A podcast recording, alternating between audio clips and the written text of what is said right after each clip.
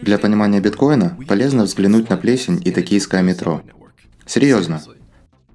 Ученые провели эксперимент, в ходе которого древний грибок или плесень простимулировали к созданию системы токийского метро.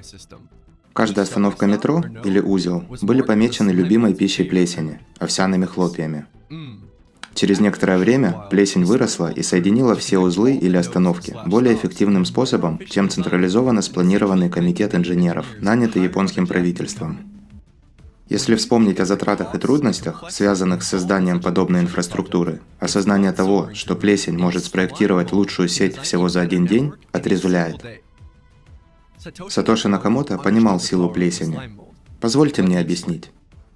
С вами проект Bitcoin Translated, и сегодняшнее видео было вдохновлено работой Брэндона Квитема «Биткоин – это мицелий». Подпишитесь на мой канал, если хотите поддержать мою работу и увидеть больше подобных материалов. Биткоин, на первый взгляд, кажется очень простым, однако по-настоящему понять эту систему – непростая задача. На этом пути расставлено множество интеллектуальных ловушек, заставляющих наблюдателей делать поспешные предположения. Я уподобляю стремление понять биткоин альпинисту, постоянно достигающему ложных вершин, которые на мгновение заставляют его думать, что он достиг настоящего пика. Как только вы думаете, что разобрались в биткоине, вы обнаруживаете, как мало вы на самом деле знаете, то есть ложную вершину. Конкурирующие нарративы делают задачу еще более сложной. Волшебный интернет-деньги, спекулятивная мания, финтех-революция, биткоин кипятит океаны, крысиный яд в квадрате, либертарианский идеализм, цифровое золото, сверххищник денежных средств, Гордиев узел взаимосвязанных стимулов и так далее – еще сильнее усложняет ситуацию тот факт, что биткоин – это живая система, постоянно меняющаяся под воздействием внешних стимулов. Истинное его понимание – это движущаяся мишень, которую вряд ли когда-либо удастся поразить. Пытаясь ответить на вопрос, что такое биткоин, я обнаружил, что проведение параллелей с природой особенно наглядно. Некоторые из лучших характеристик биткоина являются простым отражением успешных эволюционных стратегий, найденных в природе, в частности в царстве грибов. Грибы состоят преимущественно из мицелия, подземной децентрализованной интеллектуальной сети, которую Пол Штамец назвал естественным интернетом Земли. Грибы относятся к отдельному царству, так же как растения и животные. Существует больше видов грибов, чем растений и животных вместе взятых. Животные более тесно связаны с грибами, чем с растениями. И грибы, и животные вдыхают кислород и выдыхают углекислый газ. Растения производят свою собственную пищу посредством фотосинтеза, в то время как животные и грибы вынуждены сами искать себе пищу. Животные эволюционировали, чтобы иметь внутренний желудок и мозг, в то время как грибы развили внешний желудок и мозг. Грибы могут принимать различные формы, чаще всего организованные в подземной корневой структуре, называемой мицелием, которая встречается почти повсюду на нашей планете. В подходящих условиях мицелии производят грибы, которые затем выпускают споры, пытающиеся колонизировать жизнь поблизости. Грибы – это лишь репродуктивный орган. Грибы для мицелия – то же самое, что яблоки для яблони. Грибы имеют первостепенное значение для жизни на Земле. Самый большой организм на нашей планете – это грибная сеть. Грибы – лучшие химики на нашей планете. Большая часть наших лекарств происходит от грибов. Деревья не могут выжить без подземных грибных союзников. Грибы существуют уже более миллиарда лет, пережив все пять глобальных вымираний. Грибы способны спасти пчел. Грибы – это децентрализованные интеллектуальные сети. Но у этих сетей нет централизованного мозга – Вместо этого они являются одноклеточной корневой системой, называемой мицелием. Этот подземный желудок и распределенная интеллектуальная сеть способен передавать информацию в обоих направлениях, на большие расстояния и даже по межвидовым линиям. Эти сети грибов постоянно развиваются на основе обратной связи от окружающей их среды. В каждый конкретный момент грибная сеть содержит миллионы конечных точек, каждая из которых ищет пищу, защищает свою территорию или изобретает новые молекулы, чтобы подорвать конкуренцию, такую как другие грибы или бактерии. Так формируется децентрализованный консенсус о том, как использовать ресурсы, когда размножаться и какая стратегия лучше всего защищает весь организм.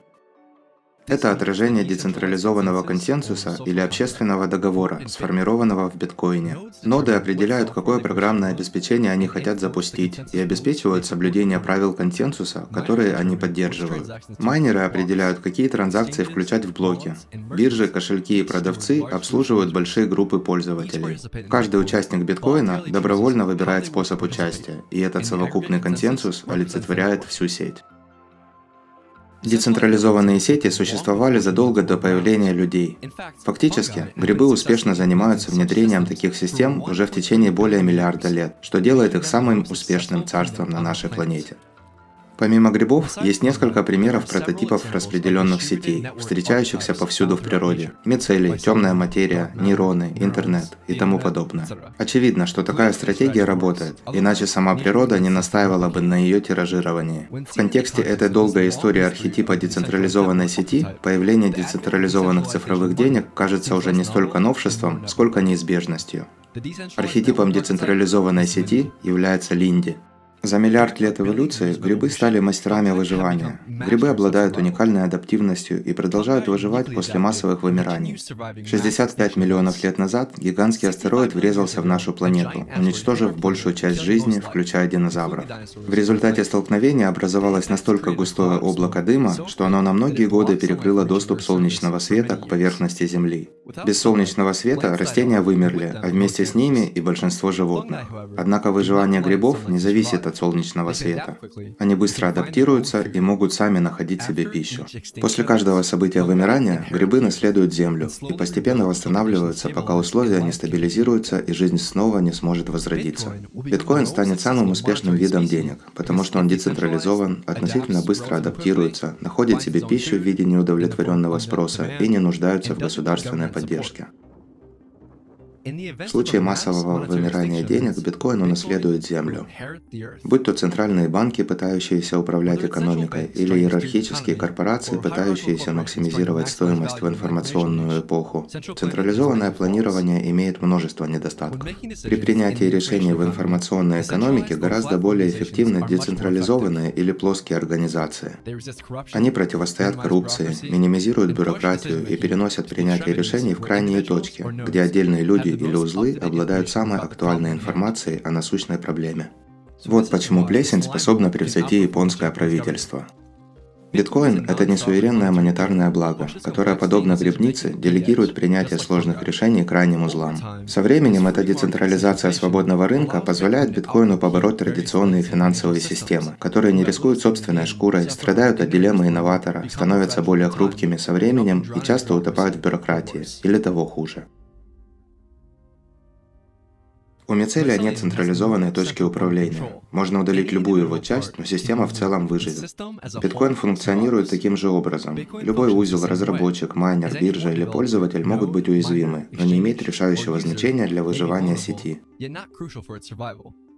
Некого сажать в тюрьму, нет офисов, которые можно закрыть, нет оборудования для конфискации. Каждый раз, когда кто-то атакует биткоин, но не убивает его, система становится сильнее.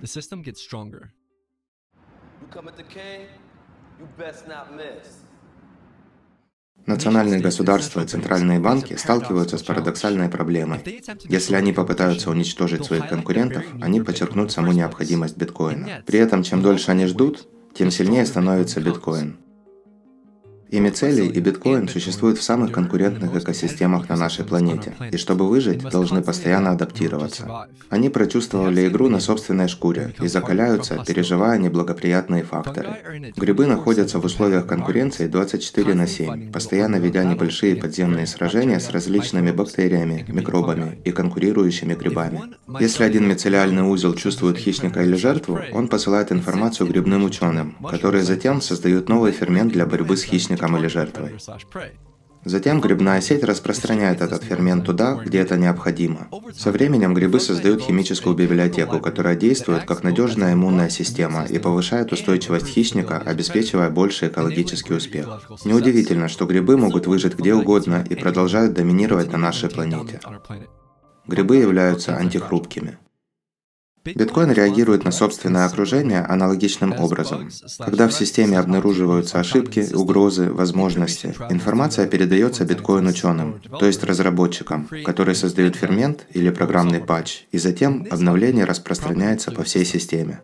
Биткоину тем самым обеспечивается больший экологический успех. Биткоин также является антихрупким. И грибы, и биткоин со временем усиливают свои защитные механизмы и учатся потреблять новые источники пищи. Это оказывает комбинированное воздействие, увеличивая антихрупкость, а также продолжительность жизни с течением времени. В качестве примера рассмотрим самый большой организм на нашей планете – опенок.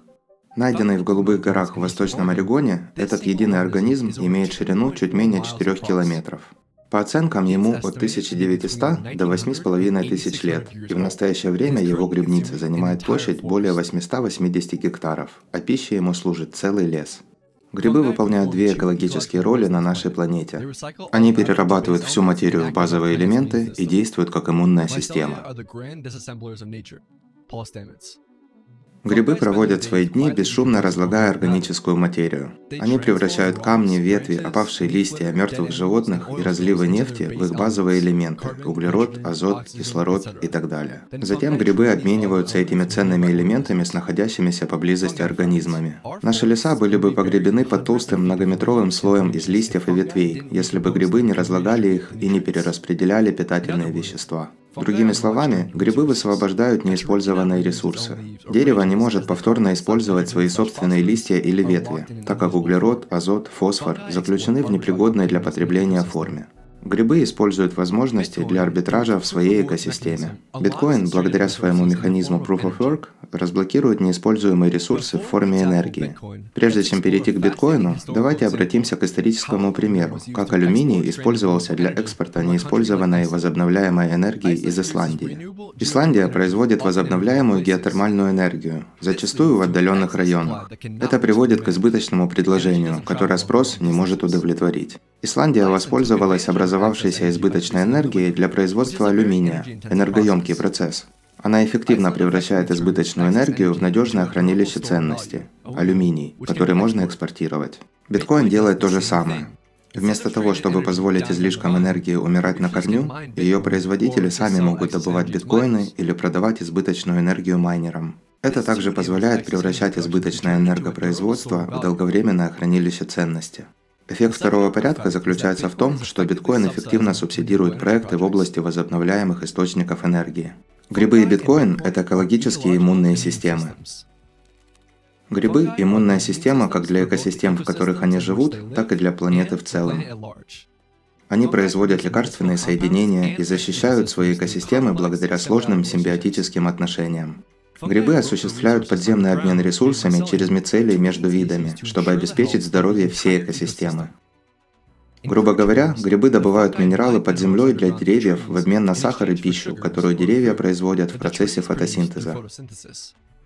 Деревья получают усиленную защиту от захватчиков и важнейшие минералы, которые они не в силах найти самостоятельно. Вы никогда не задумывались, почему маленький дуб может выжить в лесной чаще, куда не попадает солнечный свет?